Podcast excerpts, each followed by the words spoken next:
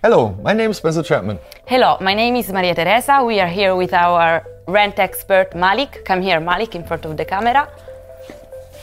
Hello. We're here to plan his warehouse and we're going to use JTL WMS, which is also available in English.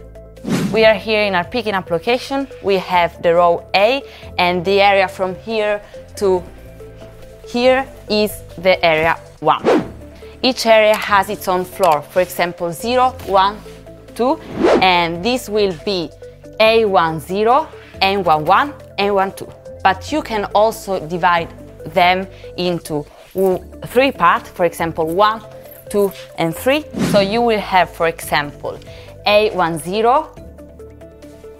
A20, A30 so that the picker can uh, pick up his item in short time and easily. Why do we divide into different locations? The most picked items should be easily accessible for the picker. This would be here.